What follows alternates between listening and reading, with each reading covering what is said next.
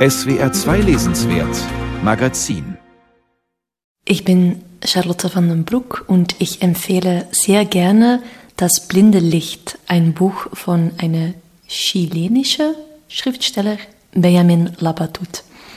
Ich war vor einiger Woche im Urlaub und ich hatte das Buch mitgenommen und ich habe es wirklich mit Erstaunen gelesen, denn es handelt von die Grenze der Wissenschaft. Es ist eine Sammlung von Geschichte, also es ist wirklich Fiktion, aber darunter gibt es sehr viel Research und wissenschaftliche Forschung. Zum Beispiel geht es über Quantenmechanik und das ist so komplex, so abstrakt zu begreifen, aber trotzdem hat diesem Autor die Materie irgendwie einfühlbar gemacht. Denn was er eigentlich tut, ist, er beschreibt die Leben einiger ja, große Wissenschaftler, manchmal auch blamierte Wissenschaftler wie Fritz Haber zum Beispiel, der Chlorgas entwickelt hat in der Ersten Weltkrieg.